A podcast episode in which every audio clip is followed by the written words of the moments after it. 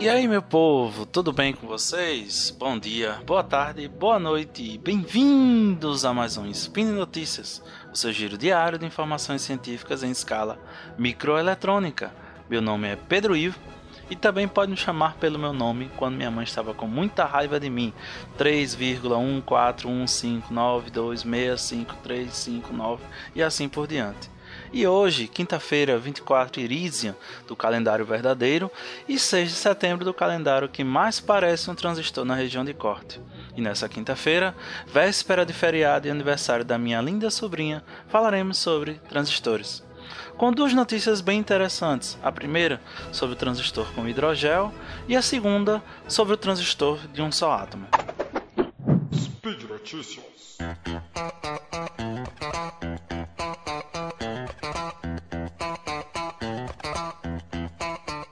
Primeiro artigo foi publicado na I3E Electron Devices Letters por pesquisadores da Universidade de Utah. Hydrogel Gold Nanoparticle Switch. Traduzindo para português, seria chave de hidrogel com nanopartículas de ouro. O bom de ter a palavra chave, entendeu? Chave no título, já é uma desculpa para falarmos um pouco sobre chaves, que no nosso caso, chaves eletrônicas, os transistores.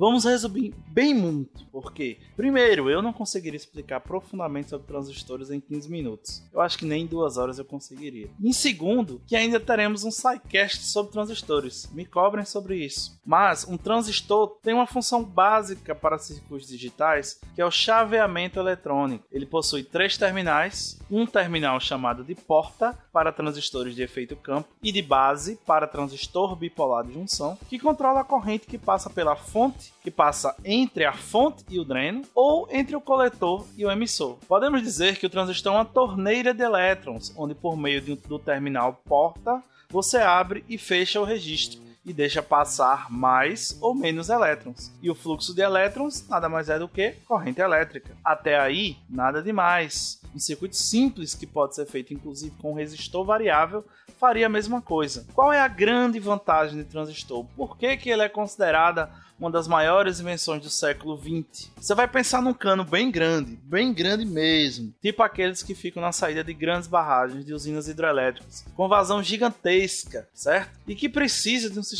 também muito grande e complexo para abrir e fechar, porque a força da água é muito forte, ok? O transistor seria aquele registro do seu chuveiro ou da sua pia, que você praticamente não faz força nenhuma para abrir ou fechar. E essa pouca força que você faria seria suficiente para controlar a abertura e o fechamento daquele cano gigante que eu falei antes. Ou seja, quase nenhuma força você controlar uma grande quantidade de fluxo de elétrons, corrente elétrica. Explicamos? Entenderam? Vamos em frente. Os pesquisadores da Universidade de Utah, eles usaram o hidrogel, que essencialmente é um gel que tem como base líquida água para construir transistores flexíveis, maleáveis e fáceis de se fazer. Eles construíram um MOHFET, M-O-H-F-E-T, com H mesmo, tá? Não MOSFET, como a gente já conhece. Ele seria um transistor de efeito campo com metal óxido hidrogel e um canal composto de hidrogel enriquecido com nanopartículas de ouro. Próxima vírgula que temos o canal, o que é o canal? É o local em que a porta controla a passagem de elétrons. Local físico, tá? A comutação do MOSFET de silício tradicional, ela é feita quando se torna o canal mais condutivo por meio da porta. Já o baseado em hidrogel, ele é um pouco diferente. As nanopartículas estão sempre conduzindo para a comutação acontecer, devem ser levadas para próximo dos eletrodos, para próximo dos terminais. O grande desafio dos pesquisadores nesse caso foi encontrar a perfeita combinação entre a estrutura do hidrogel e a densidade de nanopartículas para habilitar grandes mudanças, lembrem do cano novamente, na resistência do transistor. Resistência, vocês estão vendo aspas virtuais, nas resistências do transistor ao realizar as comutações e o que tem de tão novo nesse artigo para que ele seja mencionado, para que ele seja publicado numa revista de alto impacto. Segundo o coautor do trabalho, o professor Tahib Azar, da Universidade de Utah, o maior avanço desse trabalho foi apresentar uma maneira de utilizar os hidrogénios como, como material estrutural e funcional para incorporar nanopartículas em transistores, em sensores e outros dispositivos eletrônicos. Já se utilizam nanopartículas, nanofios e nanotubos, mas a dificuldade para incorporar em transistores e sensores é bem grande. O hidrogel ele tem propriedades únicas que tornam ideais para a fabricação de sensores. Mas vamos lá de novo. E esse dispositivo específico, com hidrogel e nanopartículas de ouro, onde seriam mais aplicados? Para a construção de sensores biomiméticos, que são dispositivos eletrônicos que tentam imitar organismos vivos, certo?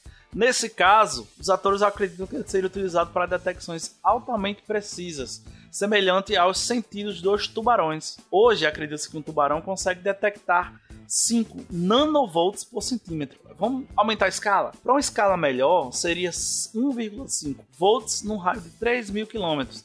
É você mexer numa pilha na sua casa e eu, em outra cidade, bem distante da sua, conseguir detectar isso, conseguir perceber essa mudança que você fez na sua casa. E aí, no futuro, será que podemos ter um computador com transistores a hidrogel? Hoje, basicamente não. Por quê? Eles não são rápidos o suficiente aquela velocidadezinha que você vê lá no seu processador quando você vai comprar, é a velocidade de chaveamento dos transistores que você vai ter no seu computador.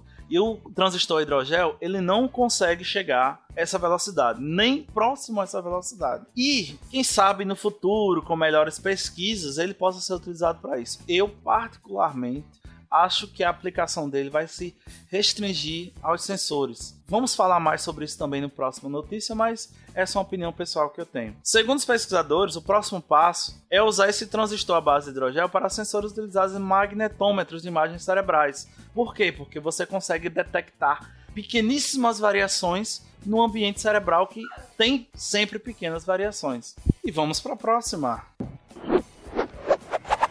A segunda notícia eu recebi de várias pessoas do SciCast, e de grupo de amigos e até dos meus alunos e resolvi compartilhar com vocês. O título original, publicado na Advanced Materials, foi intitulado de Quasi Solid State Single Atom Transistors. Traduzindo literalmente seria um transistor de estado quase sólido de único átomo. A pesquisa foi liderada pelo professor de física Thomas Schmichel, desculpe pelo meu alemão, viu?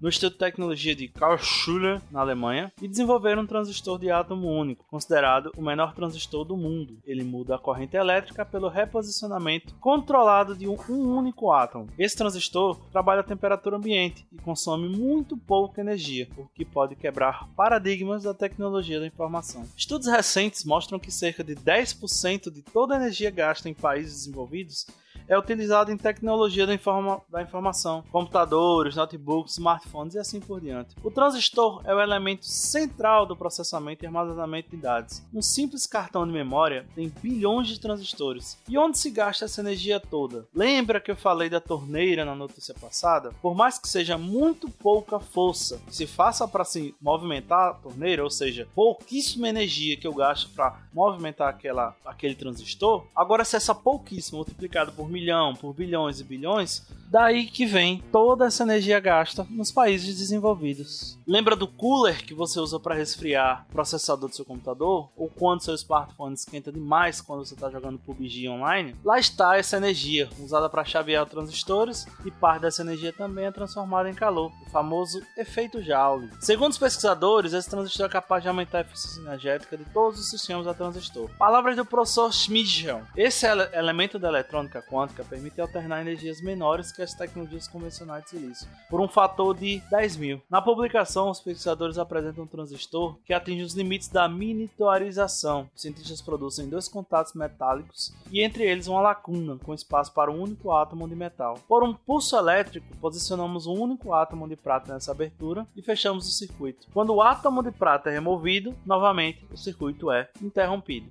O menor transistor do mundo muda de corrente através do movimento controlado reversível de um único átomo. Diferente de outros componentes eletrônicos quânticos convencionais, o transistor de átomo único não funciona apenas em temperatura extremamente baixa, próximo do zero absoluto, mas em temperatura ambiente, uma vantagem enorme para futuras aplicações. Outra grande diferença é que esse transistor não é feito de, com semicondutores, ele é feito somente com metais. Com isso, se consegue reduzir a tensão elétrica suficiente para seu funcionamento. E aí, Pi, vamos ter uma grande revolução na eletrônica? Sinceramente, eu não acredito. Apesar de todas as vantagens desse transistor, tem uma coisa extremamente importante que não é citada no artigo: processo de fabricação. O processo atual ele é consolidado, ele é relativamente fácil de se adaptar às novas tecnologias. Última vírgula, pessoal, prometo. Quando eu falo em tecnologia referente a transistores, estou falando do tamanho do canal. Lembram lá do canal da vírgula passada? Então, qualquer processo diferente do atual é praticamente impossível de ser levado em consideração. Quando a gente muda a tecnologia de um transistor, a gente muda só o que? Tamanho do canal. A gente diminui esse tamanho. Então, qualquer coisa que você faça que faça diferente dessas tecnologias, diferente do processo de fabricação atual, ele está fadado a fracasso, porque você já tem parques fabris espalhados que já produzem isso e você tem que mudar todo o parque industrial para desenvolver um novo processo. É só se esse processo for realmente muito, muito, muito, muito mais barato. Então, entre os dois artigos que a gente discutiu hoje, qual eu acho mais fácil de ser levado para frente? O anterior, o do hidrogel, porque ele não é utilizado para chaveamento, ele é utilizado para sensoriamento. Esse aqui vai ser um artigo utilizado muito mais para estudo científico, para trabalhos em laboratórios. Quem sabe daqui a 300 anos, 400, 1 milhão de anos, quando se isso acabar, a gente possa pensar em utilizar esse tipo de tecnologia. E por hoje é só, pessoal. Todos os links comentados estão no post. Deixe lá também seu comentário, elogia, crítica, xingamento esporádico e sugestões de novos tópicos a serem discutidos por mim. Lembra ainda que esse podcast só é possível acontecer por conta do seu apoio no patronato no SciCast, tanto no Patreon, no Padrim e agora também no PicPay. Um grande abraço, diretamente da festinha da minha sobrinha, comendo muito brigadeiro e surpresinha de uva, e até amanhã.